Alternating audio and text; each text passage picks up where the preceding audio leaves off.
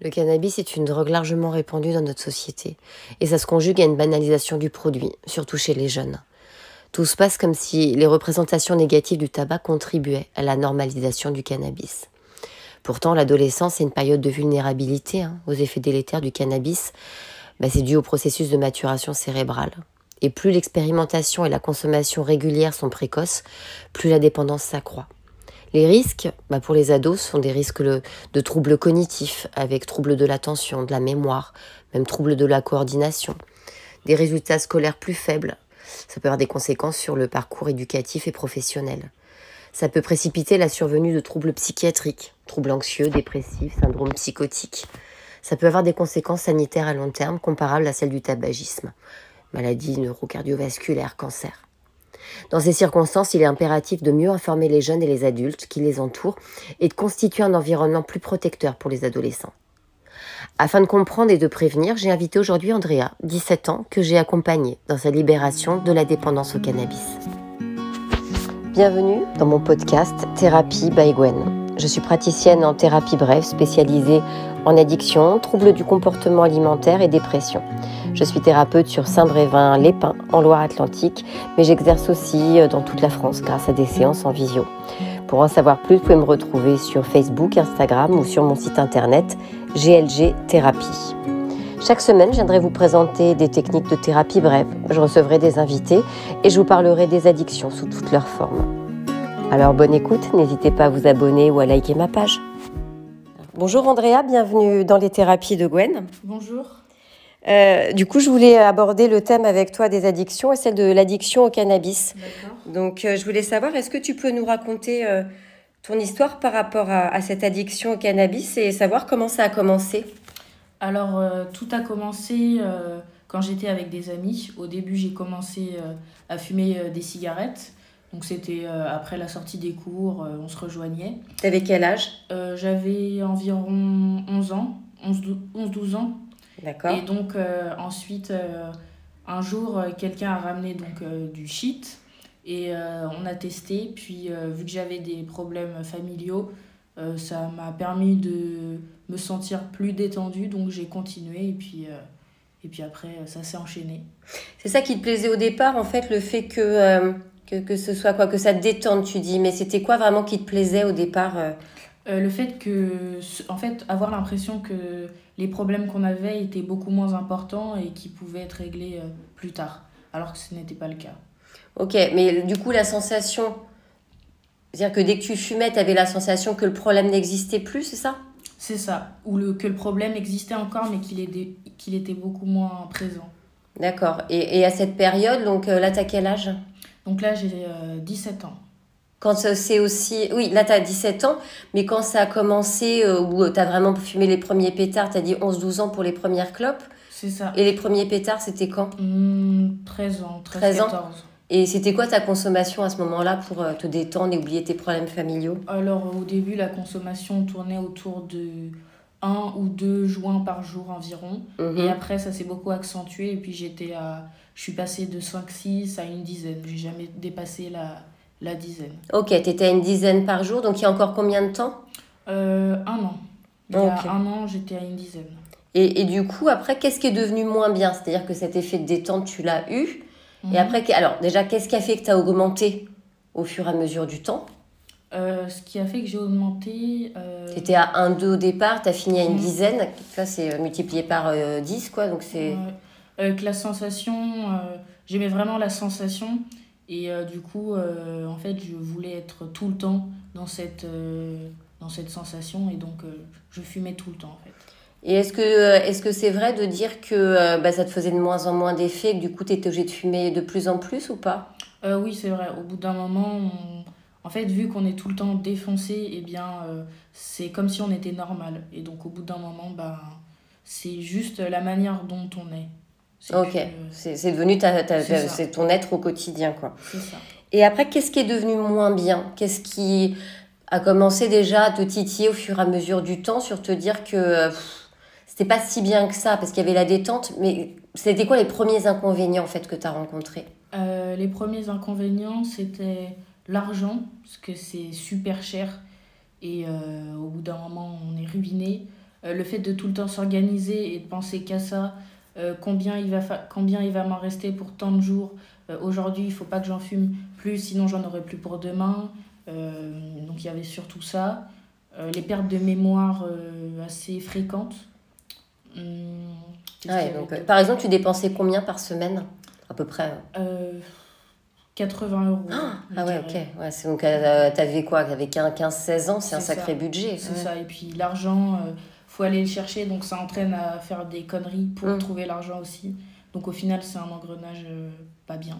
ouais, c'est ça. Et puis c'est ce que tu décris, c'est pour pouvoir en trouver. Donc du coup, pour en trouver, bah, tu tu, tu vas dans des endroits pas forcément cool non ça, plus. Des mauvaises fréquentations, des personnes, euh, des mauvaises personnes. Et mm. parfois, ça peut même être dangereux, mais j'ai eu de la chance de ne pas tomber sur euh, ce souci-là.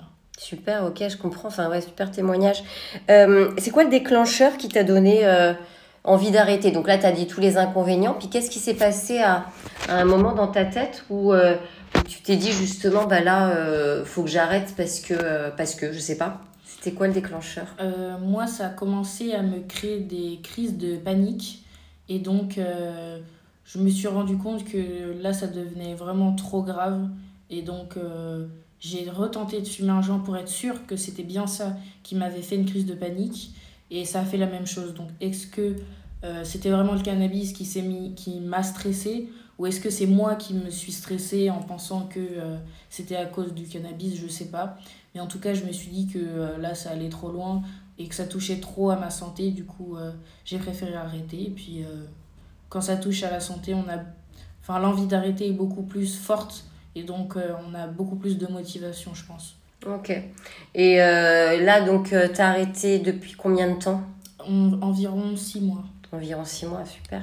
Et euh, donc, tu as suivi des thérapies brèves pour, euh, pour arrêter. C'est ça. Et euh, en quoi ça t'a aidé? Qu'est-ce qui t'a. Parce que tu étais déjà super motivée, donc de toute façon, l'arrêt, c'est forcément grâce à toi. Mais qu'est-ce qui t'a aidé dans, ce que, dans le fait d'être peut-être accompagnée Je sais pas, qu'est-ce qui qu'est-ce qui t'a aidé dans ça?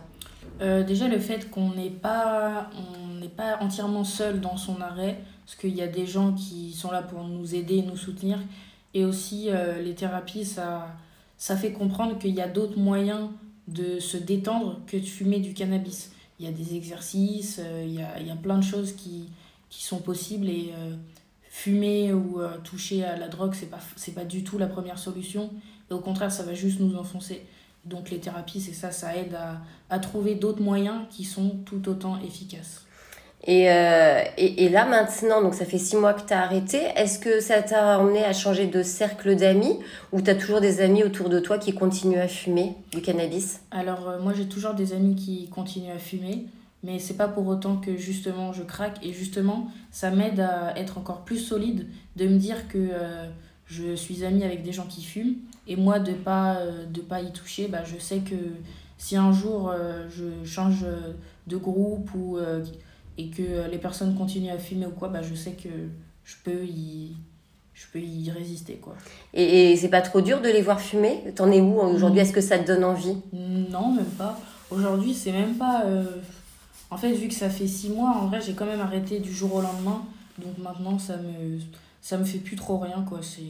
C'est ça qui est impressionnant dans justement, alors euh, c'est ce, que, ce sur quoi travaillent aussi les thérapies brèves, c'est de pouvoir arrêter et que ce soit pas un combat derrière. Donc il y a, mm. cette liberté de se dire, bah, en fait j'ai de la chance, eux continuent à fumer, mais mm. moi je ne fume plus et, et, euh, mm. bah, et ça me provoque pas de d'envie et j'ai pas envie de tirer une latte de temps en temps. C'est ça. Tu te sens libéré. Ouais. Et puis franchement ça a été un combat pendant euh, une semaine quoi. Donc, euh, ah, super, bah, ton témoignage il est super utile pour tous ceux qui se posent des questions.